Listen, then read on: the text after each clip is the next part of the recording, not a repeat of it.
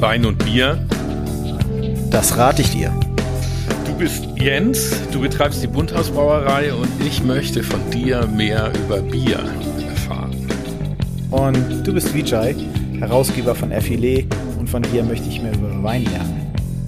Sehr gut. Wollen wir erst den Champagner trinken oder? Ich meine, man kann ja erstmal eine Sache besprechen. Wir haben jetzt gesagt, Wein und, und Bier, das rate ich dir.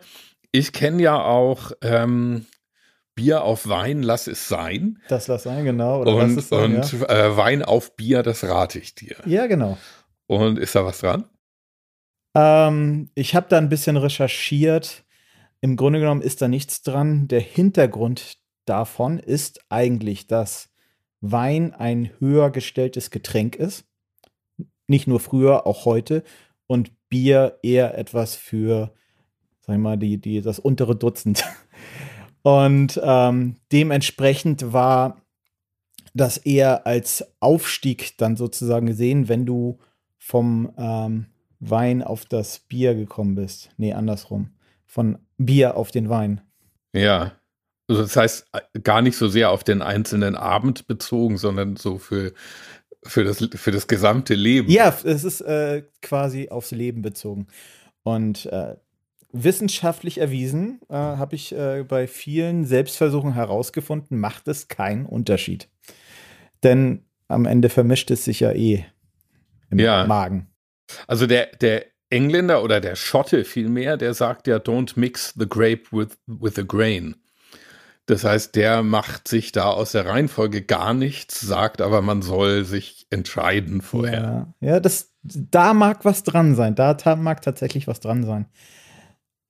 Ich persönlich trinke auch, wenn ich äh, Bier trinke, dann bleibe ich wahrscheinlich eher beim Bier. Und äh, dementsprechend auch, wenn ich Wein anfange mit Wein trinken, dann bleibe ich auch meistens beim Wein. Warum? Keine Ahnung. ja, das heißt, wir gehen jetzt dahin, wo es richtig weh tut. Auf jeden Fall. Und fangen wir an mit, ähm, ich mach mal hier, mach mal was auf. Und zwar habe ich bekommen von Bruno Payard ähm, den aktuellen Blanc de Blanc. Das ist ähm, also ein Champagner. Okay. Bruno Payard ist ein, ah, wie sagt man das? So ein eigentlich schon ein unabhängiges Champagnerhaus, aber von den Unabhängigen dann doch einer von den Großen. Also längst. Also Craft Champagner. Ja, so an der Grenze, ne? Also, ähm, das ist schon immer so ein bisschen besonders. Also, es ist nicht so die, wie die großen Marken jetzt, die ja einfach völlig wahnsinnige Mengen an Champagner produzieren und, und den auch sehr einheitlich in der Qualität kann man mögen, muss man nicht unbedingt mögen. Ich mache das nicht so. Ja. Ähm, äh, Bruno Payard, der hat sich mal, also der ist quasi erste Generation. Er hat sich da selbstständig gemacht damit. Der hat früher so ein bisschen gehandelt mit Trauben und hat dann dieses äh, Champagnergut aufgemacht. Also jetzt mittlerweile ist er auch nicht mehr ganz jung. Jetzt hat seine Tochter so den Betrieb so mehr oder ist dabei, den zu übernehmen und er versucht sich äh, da so ein bisschen zurückzuziehen. Ich glaube, so ganz kriegt das nicht hin. Ist also ein Familienunternehmen. Das ist ein Familienunternehmen. Okay. Ja, genau. Das ist vielleicht dann wahrscheinlich auch ein großer Unterschied zwischen den großen Champagnermarken, würde ich sagen, dass es ein Familienunternehmen ist, oder würdest du sagen, da gibt es auch andere, die sehr groß sind? Naja, also ich meine, die richtig großen Champagnermarken, die gehören ja alle LVMH. LVMH. Louis Vuitton, Moet, Hennessy. Ah, okay. Okay. Das ist ja so dieser riesengroße Luxuskonzern ist. Mhm. Da gehört, da steckt das ja alles drin. Ne? Und da sind wir also hier weit von entfernt. Aber das ist schon, also Bruno Payard ist schon eine große und bekannte Marke. Und der macht halt einen Blanc de Blanc. Also Blanc de Blanc heißt, ähm, ist ein Champagner, der wird nur aus weißen Trauben, also nur aus Chardonnay gekeltert. Mhm. Und ähm, der Blanc de Blanc in dem Fall, also das ist dann schon einer von seinen wirklich deutlich besseren Champagnern. Das ist auch nicht ganz billig. Und Wo liegen ähm, wir da? müsste ich jetzt nachgucken. Also spontan schätzen würde ich mal so 60 Euro die Flasche Oh. oder sowas. Oh. Und da ist jetzt der aktuelle Jahrgang, also das, damit man auch weiß, irgendwie, wo es jetzt herkommt. Also der, der jetzt in den Handel kommt, das ist der 2012er. Also was jetzt auch ungewöhnlich ist, ist, dass das ein Champagner ist, der, das ist ein Jahrgangschampagner. Also nicht jeder Champagner kommt aus einem Jahrgang, sondern Ja. meistens wird Champagner aus sogenannten Reserveweinen so zusammengestellt. Ah ja, Und das ist jetzt ein Vintage sozusagen. ja, genau. Okay. Und für den normalen, in Anführungszeichen, Champagner, da ist eigentlich das Ziel, dass der jedes Jahr immer gleich schmeckt. Dass Ja. man genau weiß, ne? klar, also ja. wenn man so eine Flasche Möd aufmacht, weiß man, dass die immer genauso schmeckt. Ja. Wird Und das da steht auch kein- ausgesprochen? Oder? Nein, Moet. da, ist auch, da ist auch kein Jahrgang drauf und sowas irgendwie, sondern das ist irgendwie da. Es ist die Erwartung ist einfach, dass der immer gleich ist und beim Ja. Jahrgang Champagner kann dann halt der Winzer versuchen, auch das Optimum aus den Trauben des jeweiligen Jahres Und das ist rauszuholen. jetzt Vintage 2012. Das ist 2012 und Okay. der ist eben, ähm, das ist der Jahrgang 2012, bis der dann im Handel ist und also so weit gereift ist und zweite Gärung mitgemacht hat und sowas, ähm, sind halt da jetzt auch diese acht Jahre Wow, okay. vergangen. Das war mir so nicht bewusst, dass auch Champagner so lange ähm, reift, bis er in den Handel kommt. Ja, eher sogar noch mehr, weil durch die Kohlensäure, also durch diesen festen Verschluss und die Kohlensäure, die da drin ist, bleibt Champagner viel, viel länger jung als anderer Wein. Und jung heißt in dem Sinne, dass da noch Fehlgeschmäcker sind oder. oder nee, also be bewahrt sich so eine Frische, ne? Also die Säure ist noch da. Achso, jung ist in dem Sinne positiv. Ja, ja. Denn bei, bei, Bier ist es halt das Gegenteil. ja, Jungbier ist eher sozusagen äh, negativ behaftet, weil es noch nicht reif ist. okay. Nee, der ist dann schon, also der braucht eine Weile, wobei so der Durchschnitt, der, das liegt so ungefähr so bei drei Jahren, irgendwie so richtig, auf, ich glaube, irgendwo gibt es auch eine, eine Mindestzeit, die der Champagner auf der Flasche gelegen hat. Irgendwie, das kann sein, dass das drei Jahre sind, weiß ich nicht hundertprozentig. Das ist aber relativ kurz im Vergleich zu dem, was wir jetzt hier haben. Ne? Und je besser, also je mehr Arbeit die da reinstecken, umso länger würde so jemand das auch liegen lassen, bis er denkt, dass es jetzt soweit, dass es in den Markt kann. Apropos liegen lassen, willst du die Flasche mal öffnen? Ja, wenn du das sagst, ja. du das, Legst du die hin oder äh, ähm, le- stellst du die hin? Im Kühlschrank. Macht das einen Unterschied bei Champagner? auf lange Zeit gesehen, ja. Warum? Ähm, ja, weil auch beim Champagner, also, ne, pass auf. Ich habe Theorien. Also Ja, ja. Also das eine ist natürlich, dass der Korken immer feucht bleiben muss, damit er dicht bleibt. klar. Ne? Und ähm, was anderes, was viele nicht wissen, was mir übrigens auch mal Bruno Payat persönlich selber erzählt hat, ist, dass du, wenn du den Champagner länger liegen lassen willst, dass du ihn auf keinen Fall in den Kühlschrank stellen sollst, Okay. sondern ganz normal in den Keller, irgendwie zu normalen Weinkellertemperaturen.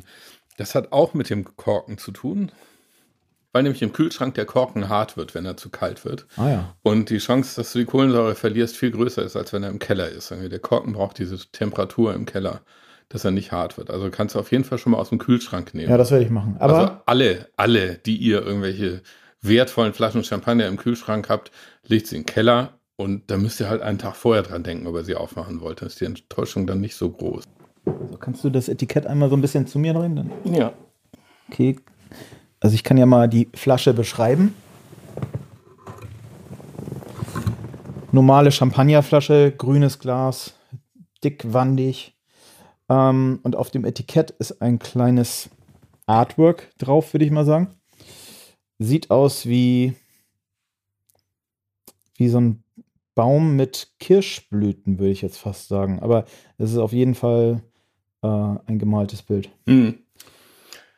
Genau, also ähm, Bruno Payat hat dann auch immer bei dem Blanc de Blanc immer einen Künstler, der ihm dann das Etikett gestaltet. Wenn ich jetzt den Waschzettel hier hätte, könnte ich dir sagen, was es ist.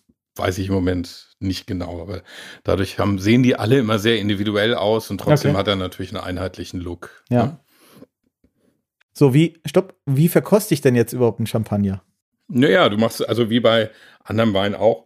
Ich meine, Champagner hat ja natürlich erstmal Kohlensäure. Das heißt, wenn du jetzt nur die Nase reinsteckst, irgendwie Ja, ein bisschen riecht es schon. musst du im Moment, musst du halt einen Moment abwarten. Also wir trinken den ja auch aus großen Gläsern, Mhm.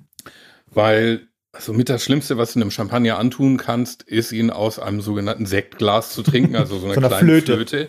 Ja, also das macht eigentlich heutzutage keiner mehr und dann gehen die Meinungen so ein bisschen auseinander. Also ich mag das ganz gerne hier aus dem Burgunderglas. Weil da kann der sich schön entfalten und die Bläschen bleiben halt nicht so lange da drin, muss man halt schneller trinken. Okay. Also man will schon ordentlich Bläschen haben. Es soll halt schon ein bisschen prickeln und frisch sein, wobei das Interessante ist ja tatsächlich beim Champagner, dass der durch eigentlich immer eine kräftige Säure hat und sowas. Ein guter Champagner schmeckt auch noch frisch, wenn keine Bläschen mehr drin sind. Erzähl du doch mal, wie der schmeckt, was du da. Ja. Also sehr spritzig natürlich, also das kennt man ja auch von, von Champagner und von Sekt. Ähm, sehr feine Kohlensäure. Ähm, Geruch äh, ist relativ mild, ähm, finde ich. Also jetzt im Vergleich zu einem normalen Weißwein. Aber das kommt wahrscheinlich auch so durch die Kohlensäure, die da ausströmt, würde ich sagen. Mhm. Und jetzt kommt natürlich die Challenge, da die verschiedenen äh, Aromen rauszuschmecken oder die Geschmacksvielfalt ähm, rauszuschmecken. Ich bin da nicht so bewandert, deswegen machen wir das ja hier auch. Ähm, ja, es hat eine, eine nicht zu starke Säure, finde ich. Also äh, nicht überhaupt nicht unangenehm, es ist nicht rezent oder so. Ähm, hat auch so einen, ja, es schmeckt halt nach Traube, ne? Also ähm, ich muss noch mal probieren.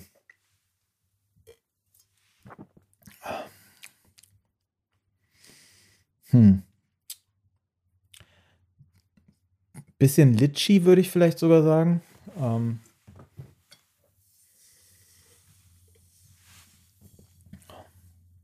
Hilf mir mal. Naja, das Interessante ist ja immer, alles, was man sagt, schmeckt man dann auch. Ne? Ja, ja, auf jeden Fall. Also, Aber manchmal muss man ja mit ja. der Nase draufgestoßen werden, finde ich. Ähm, ich weiß auch immer nicht, was sie, was, ähm, also ich finde, es hat so eine, ähm, so eine leichte Kokosnote, was Bruno Paya öfter mal hat. Irgendwie, das kriegt dann so ein bisschen so einen ganz leichten Hau in Richtung Pina Colada, weißt du? Mhm. Finde auch so ein bisschen so weiße Pfirsiche, sowas, irgendwie Aprikosen, irgendwie ja. so Steinfrüchte. Ja, auf jeden Fall. Eher so auf der auch nicht so überreifen e-, e-, Ecke, ne? Also was mir wirklich sehr an dem gefällt, ist, dass der nicht so eine übermäßige Säure hat. Also das, ich merke das relativ schnell, auch im, im Magen meistens. Und er hat auch recht wenig Zucker. Er ist, also mhm. er ist nicht, der ist nicht sehr süß. Irgendwie, also wenn du jetzt so einen großen Industriechampagner daneben hast, der ist deutlich süßer, wobei ja auch, also Bruno Payan nicht jetzt ein Verfechter äh, so von, von Zero-Dosage. Was heißt denn Zero-Dosage? Ja, genau, also man muss vielleicht oder? mal. Erzähl doch mal kurz, ähm, wie der Champagner überhaupt hergestellt wird. Also ganz grob. Ganz grob. Ich habe eine grobe Vorstellung. Ähm, aber vielleicht weiß ich ja nicht alles. Also das Spannende am Champagner ist ja quasi die zweite Gärung. Also es wird erstmal ganz, äh, ganz normal ein Wein hergestellt. Mhm. Es gibt drei Trauben, die in der Champagne erlaubt sind. Also in Wirklichkeit gibt es sieben. Aber ich muss gestehen, dass ich die anderen vier, die haben auch eigentlich keine wirkliche Bedeutung irgendwie, außer so für ganz, äh, für ganz extreme Nischenprodukte. Aber ähm, bei diesen drei Trauben, das sind zwei rote Trauben und eine weiße Traube, das ist Chardonnay, Pinot Noir, was bei uns auf Deutsch Spätburgunder ist, mhm. und Pinot Meunier. Das ist ähm, auf Deutsch Schwarzriesling, glaube ich. Das ist die gleiche Traubensorte, anderer Name.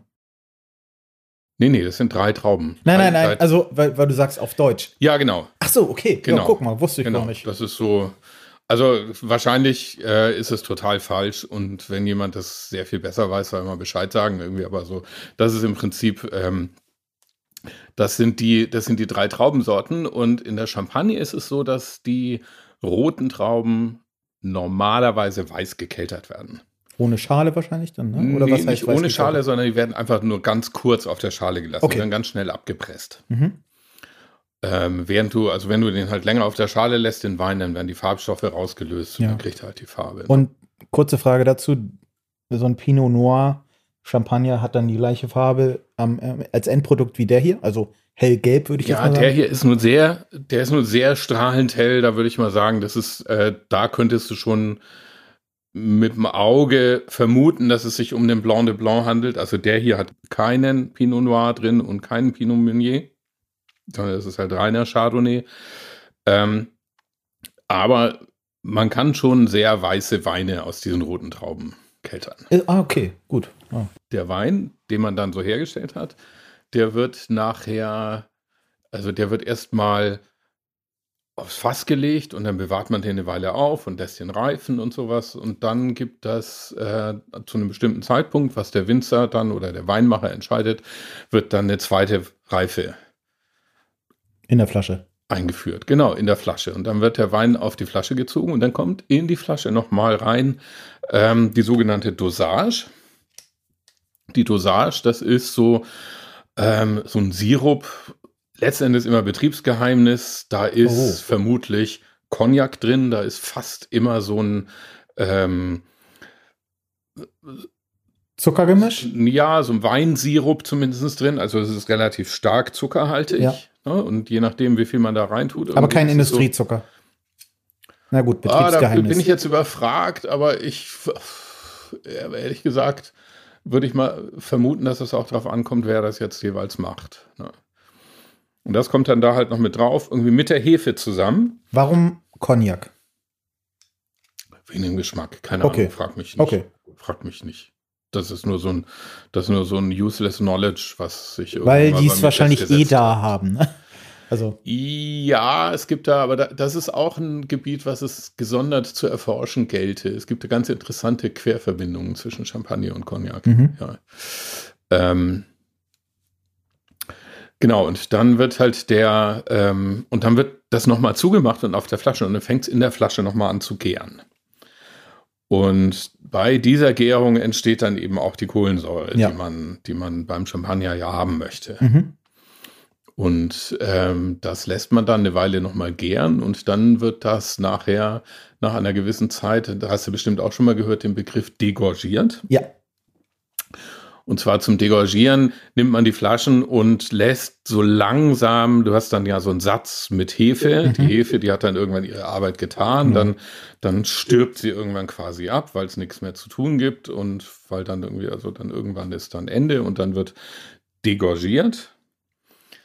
Und dafür, das sind so diese ganzen mythischen Sachen, dann werden diese Flaschen dann von Hand gedreht, immer um ein Viertel. Rüttelbrett ist da ein gutes dann, Stichwort. ne? genau, genau, und dann äh, gerüttelt und gedreht und dabei rollt dann langsam oder rutscht die Hefe langsam immer weiter nach oben praktisch, also oben. Die Flasche liegt auf dem. Kopf, ne, irgendwie in den Flaschenhals und dann wird äh, klassischerweise von Hand dann oben der Deckel abgemacht, dann schießt durch den Druck der, der Kohlensäure dieser Propf, der unten ist. Ah, vergessen. Das wird vorher eingefroren.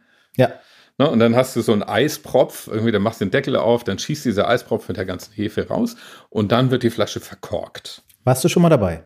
Ich war schon mal dabei, ich habe das schon mal gesehen, ja. Okay, das ist ja reine Handarbeit, ne? Gibt es das mittlerweile auch mechanisch? Würde mich nicht wundern, weiß ich nicht genau, aber ich würde mal tippen, ja. Okay.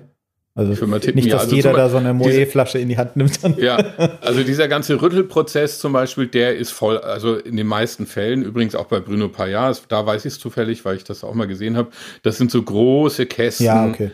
die sich dann irgendwie langsam, irgendwie wie so ein Uhrwerk, so Ja, ganz langsam immer weiter in diese Richtung drehen. Das macht, ja, machen bestimmt auch noch welche von Hand, aber nicht mehr viele. Also ich war da auch noch nie selber dabei. Ich habe das mal in einem, in einem Video gesehen. Und äh, ich, das ist so eine bestimmte Handbewegung, wie das gemacht wird. Ne? Also hält man, glaube ich, auch die Flasche so ein bisschen auf den Kopf oder so, ich weiß es gar nicht. Ähm, und hat dann auch so ein Auffangbecken. Dieser äh, Hefegemisch und so weiter, das wird ja auch wahrscheinlich noch irgendwie verwendet. Ich weiß es nicht. Ähm, und was ich gehört habe, man füllt das ja noch auf, oder? Genau, und da kommt dann eben noch mal ein zweites Mal noch mal so ein Sirup rein. Okay. Und das ist dann, das ist dann nämlich, das ist die Dosage nachher irgendwie. Das heißt, der, die Hefe, die hat vorher komplett ihre Arbeit gemacht und hat den ganzen Zucker, der in dem Wein war, verarbeitet. Klar, ja. Ne? Also und in Alkohol und in Kohlensäure umgewandelt. Und damit das nicht so richtig süß ist, also nicht so richtig herbe sauer ist, tut man am Schluss noch mal eine Dosage rein irgendwie. Das heißt, das wird noch mal nachgezuckert. Und das vergärt nicht mehr? Das vergärt dann nicht mehr, nein, weil dann da ja auch keine Hefe mehr drin ist und der Alkoholgehalt auch schon ziemlich hoch ist. Ja, okay, okay. Du bist Mhm. ja beim Champagner immer so bei, sagen wir so um und bei 12, 13 Prozent. Mhm. Da passiert dann nichts mehr irgendwie. Das heißt, da wird dann nochmal diese Dosage reingefüllt, dann wird der Korken drauf gemacht und dann ist der Champagner erstmal fertig. Ja, sehr lecker übrigens der Champagner, muss ich echt sagen. Was ist der Unterschied zu Cava oder Cremant? Ist das nur sozusagen die ähm, regionale Bezeichnung, der geschützte Begriff, oder gibt es dort auch Unterschiede? Weil im Grunde genommen, äh, wenn du mir jetzt zwei Gläser hinstellen würdest, ich würde vielleicht nicht den Unterschied schmecken. Ja, das kommt doch wirklich drauf an, was es ist. Ne? Also die meisten Sachen, dieser Begriff ist ja nicht mehr erlaubt. Früher stand ja dann immer drauf, nach der Champagner-Methode hergestellt, Methode Champenoise oder sowas. Okay. Das hat sich die Champagne mittlerweile schützen lassen, das darfst du nicht mehr so einfach sagen. Musst du dann auch im, in der Champagne gemacht haben. ja, es muss dann immer auch Champagner sein. Ähm, aber im Prinzip die Methode ist in den meisten Fällen gleich. Also es gibt noch andere Methoden, Schaumwein herzustellen, bis hin zu, du nimmst einen Wein und machst im Prinzip wie mit dem Sodastream hinterher noch Kohlensäure rein. Auch ja. das geht. Maschinell äh, reingedrückte Kohlensäure. Genau, das geht. Das ist so, sagen wir quasi die unterste Ecke von Schaumwein und diese Champagner-Methode ist die, das oberste Level. Mhm. Und ansonsten ist der Unterschied erstens, dass du in anderen Regionen nicht diese Einschränkung auf die Traubensorten hast. Okay. Ja, ganz äh, relativ einfach. Man nimmt halt immer das, was gerade da ist. In Deutschland wird sehr, sehr guter Riesling-Sekt hergestellt, weil man halt einfach auch mehr Riesling hat. Und das liegt dann auch nahe, das zu machen. Okay, das heißt aber auch Sekt ist eigentlich das gleiche wie Cava und Cremant? Wenn er nach der Methode hergestellt ist, irgendwie. Also bei Sekt äh, bin ich jetzt auch nicht, da bin ich jetzt echt nicht der Experte, ne? Aber mhm. bei Sekt kannst du, da ist, glaube ich, das Spektrum ein bisschen weiter, wie du ihn herstellen darfst, dass es immer noch Sekt heißt. Da weiß ich aber auch, dass es gerade auch Bestrebungen gibt, das strenger zu fassen, um das mehr auch zu, also auch diesen Begriff Sekt mehr so zu einem Qualitätsmerkmal zu machen. Ja. Ja, ich finde das immer ähm, auch abgefahren in den USA zum Beispiel. Da ist ja ein Sekt immer Champagne. Ja. Ist es, ja, was ist dahinter? Die kümmern sich da halt um diese, um, um diese, äh, um, um, diese gesetzliche Regelung nicht so. Ne? Die akzeptieren das halt einfach nicht. Irgendwie machen das so weiter, ja, genau. Okay, witzig. Und ähm, was würdest du jetzt sagen, was macht Champagner im Vergleich zu Cava, Cremant und alle anderen Getränke, die mit dieser gleichen Methode gemacht wurden, so besonders. Was ist der Mythos? Naja, was heißt der Mythos? Das, äh, das ist was, wo ich mir vorstellen kann, so was ähnliches gibt es bei Bieren auch. Du hast halt immer ein Original und dann hast du die Kopien. Und mein Eindruck ist, es ist schon immer ein Unterschied, ob jemand das Original macht oder eine Kopie macht, weil du einen ganz anderen Ansatz hast. Du hast eine ganz andere Herangehensweise. Wenn ich in der Champagne bin und Champagner mache, ist das, was rauskommt, immer Champagner, egal. Also wenn ich die richtigen Regeln befolge. Ja. Ne? Das kann so schmecken oder so schmecken. Äh, man ist eigentlich viel freier. Während wenn jemand woanders hingeht, wenn jemand einen Cover machen möchte und möchte, dass der quasi in der Liga mitspielt, dann muss er ein bestimmtes Bild auch erfüllen. Ja. Und das heißt, du bist da schon ja so ein bisschen hinten dran in dem, wie du, wie von, von der Herangehensweise. Also ich persönlich bin ja auch der Meinung, dass man das eigentlich gar nicht unbedingt machen sollte irgendwie. Ich finde das viel spannender, wenn man dann solche Sachen auch eben ähm, darauf optimiert, was sie eigentlich sein können und nicht versucht, sie wie ein Champagner schmecken zu lassen. Aber auch da gehen die Meinungen weit auseinander und es hat natürlich auch immer viel mit Verkäuflichkeit und solchen Sachen ja. zu tun. Und dann ist es eben auch so, was man nicht unterschätzen darf bei dieser ganzen Weingeschichte, also beim Wein gehen ja Preise immens auseinander zwischen dem, Total. was, was äh, ein ganz einfacher Wein und was dann ein großer Wein kostet. Das ist ja eigentlich unfassbar. Wahrscheinlich auch nicht erklärbar oder vielleicht schon. Naja, ich finde ja schon zum Teil, äh, ist andere Folge. Andere Folge, auf jeden Fall. Aber pass auf, das Ding ist einfach, da, also grundsätzlich ist das Ding das, wenn du weißt, du hast einen Wein, da kriegst du nachher Endverbraucher 60 Euro die Flasche dafür. Ja. Dann kannst du natürlich viel, viel mehr Arbeit da reinstecken, diese Flasche zu produzieren, als wenn du weißt, du kriegst nachher 1,95. Ja, absolut. Logisch, ne? Irgendwie, also dann kannst du hingehen, kannst du in den Weinberg laufen, kannst du sogar barfuß in den Weinberg laufen und von Hand die Trauben rauspflücken, die dir nicht gefallen. Und nachher kannst du von Hand die Trauben ernten, die du richtig gut findest. Ja, ja. Und kannst du in diesem ganzen Prozess, du hast einfach die Möglichkeit, einfach weil du am Ende mehr Geld kriegst, hast du die Möglichkeit, da auch sehr viel mehr Sorgfalt und sehr viel mehr Arbeit reinzustecken. Hm, klar. Und äh, jetzt in der Champagne zum Beispiel auch ist natürlich immer die Frage, also wie gut ist die Qualität der Trauben? Wo kriegst du die Trauben her? Welche Trauben nimmst du jetzt für dein Blanc de Blanc und welche tust du in die einfache Cuvée rein? Oder welchen Teil verkaufst du an eins von den großen Häusern? Okay, eine Frage dazu. Ähm, der Bruno Payat hat der eigene Weinberge. Der hat auch eigene Weinberge, ja. Ist das immer der Fall? Nein, Okay, ist Nein. nicht immer der Fall. nein.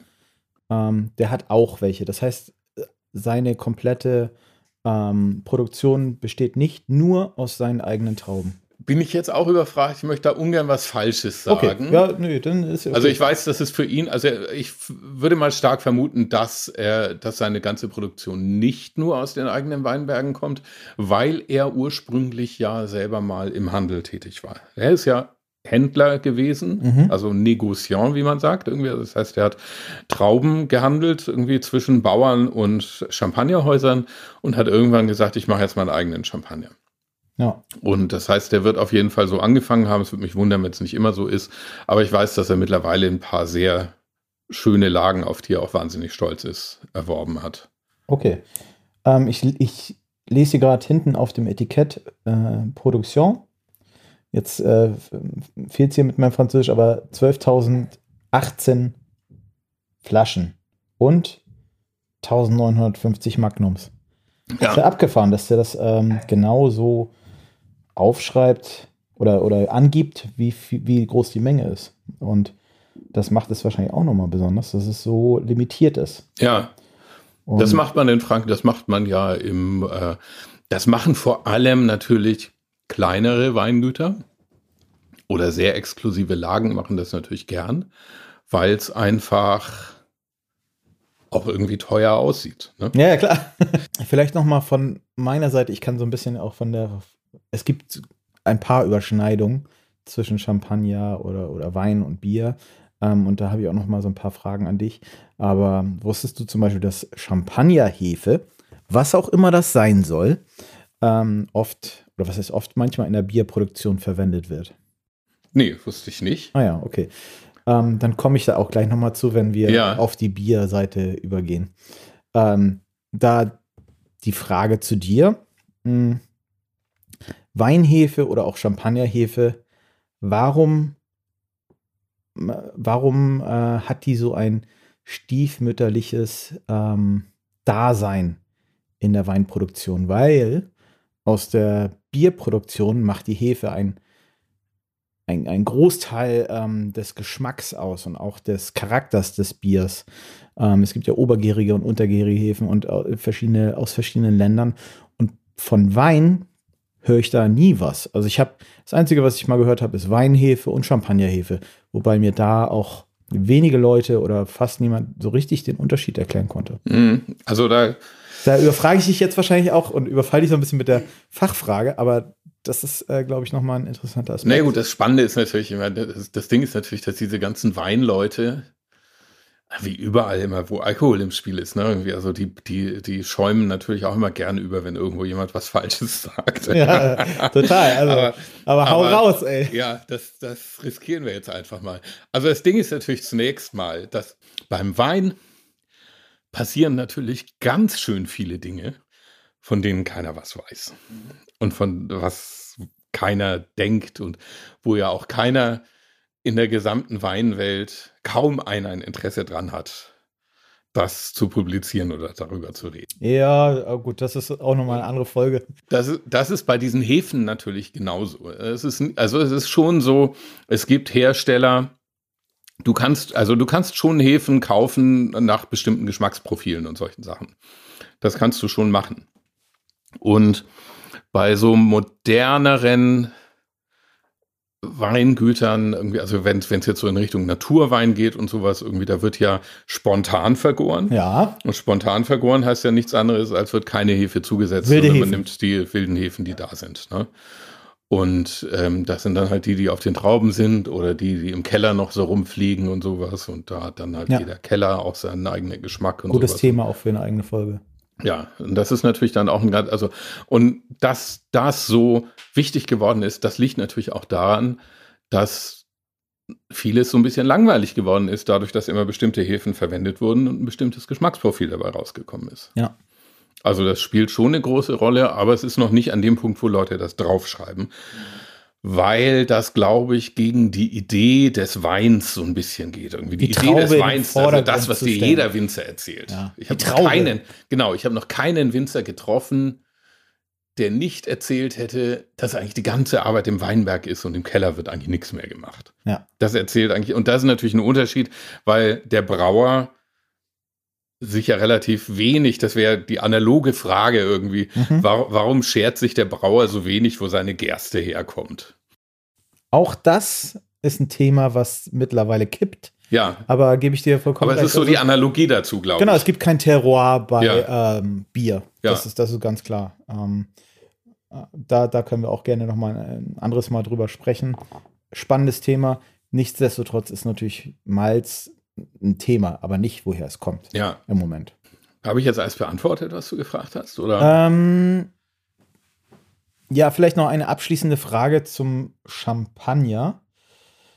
Ähm, warum ist das so teuer? Naja, weil so viel dranhängt, ne? Weil natürlich, ähm, also erstmal, warum ist es so teuer? Weil es bezahlt wird. Es ist ja auch total faszinierend, weil, weil die großen Champagnerhäuser geben ja keine Zahlen raus, wie viele Flaschen sie tatsächlich machen. Es wird schon ganz schön viel Champagner produziert und verkauft jedes Jahr. Und das liegt einfach daran, dass es bei ganz vielen Gelegenheiten muss es halt einfach Champagner sein. Und ich verstehe es auch. Ja, weiß ich auch, woran ich bin und sowas. Ich mag das einfach auch gern. Ich mag diese, also das Spektrum, in dem sich der Champagner bewegt, mag ich auch. Und das ist in den meisten Fällen ist es dann auch so, dass man nicht auf die Idee kommt, nicht wirklich auf die Idee kommt zu sagen, ach, lass uns mal ein, Frische. Äh, oh, sorry, ich wollte jetzt keine Marke nennen. ich finde es schon immer sehr eigen und ich finde auch so, dass dann, also wenn, wenn ich jetzt, ähm, also ich mag äh, zum Beispiel irgendwie Chacoli in, im Baskenland oder sowas, das ist ja auch so Schaumwein, ne? Noch Oder- davon gehört. Das ist, das ist ganz tolles Zeug, ist komplett anders. Ne? Okay. Das ist komplett anders. Und wenn ich dann, also wenn du jetzt sagen würdest, nimm irgendwas aus Spanien, hätte ich da viel mehr Spaß dran, Ja, als ähm, so ein Champagner-Klon aus Spanien zu ja natürlich. Verstehst natürlich. du irgendwie? Also ja, nee, den, so den Hintergrund verstehe ich. Ähm, was ich noch nicht so richtig verstanden habe, ob sozusagen so eine Flasche, die wir jetzt getrunken haben, ähm, die 60 Euro, äh, ob die es wert sind oder ob das auch Das frage ich dich. Tja, ähm, also, ich sag mal so, wenn dieser Champagner mit so viel Liebe hergestellt wurde, wie ich es mir vorstelle, also sprich, wenn er seine eigenen Trauben hat, die er äh, das ganze, ne, nicht das ganze Jahr, aber obwohl vielleicht, ich weiß, ich kenne mich zu wenig von der Weinherstellung aus, dass ich sagen könnte, was da gemacht wird, aber auch allein diese äh, Rüttelmethode, das Degorgieren, ähm, Nachvergären in den Holzfässern, dies, das, jenes, dann ist es natürlich absolut legitim, mehr Geld dafür zu nehmen. Also ich meine, Also ein Grund, warum Champagner, also ein wesentlicher Grund, warum Champagner so teuer ist, ist ja auch der, dass du aufgrund der Art, wie der produziert wird und wie lang der liegt, bevor er überhaupt in den Handel kommt, irrsinnige Lagerkapazitäten brauchst. stimmt. Also du musst ja wahnsinnig viel Wein vorhalten, um jedes Jahr wieder Champagner liefern zu können. Und also das ist schon extrem viel. Das ist auch bei keiner anderen Art von Wein so. Und am Ende macht ja auch der, ähm, der Markt den Preis. Ne? Und Natürlich. Champagner ist limitiert einfach. Es ist ähm, geografisch äh, limitiert. Es gibt da eine ähm, bestimmte Anzahl von Weinbergen, die die Trauben herstellen. Es gibt eine bestimmte Anzahl von Weingütern oder äh, wie nennt man einen Champagnerhersteller? Eine Kälterei. Ist es eine Kälterei? Ja, weiß ich jetzt Champagnerhersteller. genau. Irgendwie. Also es ist ein Champagnerhaus, sagt man normalerweise, ja. Und es ist einfach eine begrenzte Anzahl. Und das ist ja, Maison de Champagne. wenn du irgendeine Begrenzung hast, dann wird sich irgendwann sozusagen aufgrund der Nachfrage ein Preis ergeben. Ja, Und es ist halt so, also die, ähm, äh, egal wer es jetzt gewesen ist, Katharina die Große, Marie Antoinette, irgendwie, ähm, you name them, die haben alle Champagner getrunken, die haben nicht Cava getrunken. Also da ist einfach auch wahnsinnig viel Historie dran ja. und sowas. Und letzten Endes ist das ja auch so, ähm, also man malt ja mit solchen Dingen an, an einem Bild von sich selbst. Und da hat halt Champagner die leuchtendste Farbe. Ja. Okay, dann. Das war Wein und Bier mit Jens und Vijay. Bis, Bis zum nächsten Mal. Mal.